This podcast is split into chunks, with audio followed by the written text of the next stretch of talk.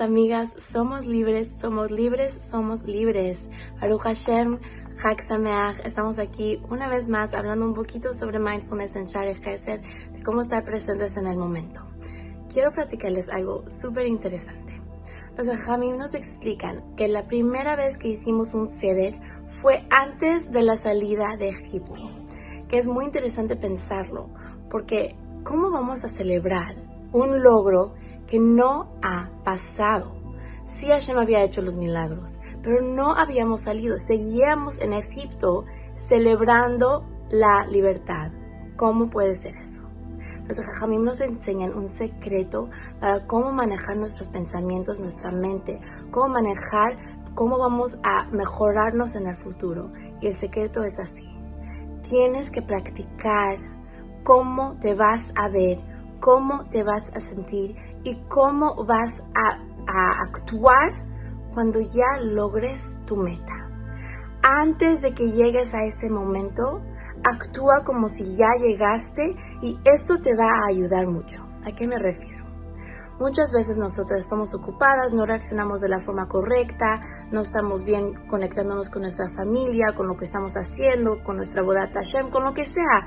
Estamos ocupadas y deseamos en realidad mejorarlo. Pero lo que pasa es que en el momento ya que estamos haciéndolo es un poco tarde. El secreto y mi tip de esta semana, que viene de Pesach mismo, es que practiques viendo en tu mente cómo vas a reaccionar en la forma que tú quieres reaccionar, pero tiene que ser en un momento de tranquilidad en un momento que tú estés tranquila, sentada tomando un café o antes de irte a dormir, cuando haya silencio, imagínate, yo Miriam, ¿cómo voy a responder mejor cuando alguien llega a mi casa? ¿Cómo voy a responder mejor cuando alguien me está hablando? ¿Puedo mirarlo más a los ojos? ¿Puedo escuchar lo que está diciendo sin interrumpir? ¿Cómo puedo hacerle? Imagínate a ti misma físicamente eh, respondiendo la forma que quieres responder. ¿Por qué? Porque cuando nosotros hacemos eso, entrenamos a nuestro cerebro a llegar al logro antes de que llegue.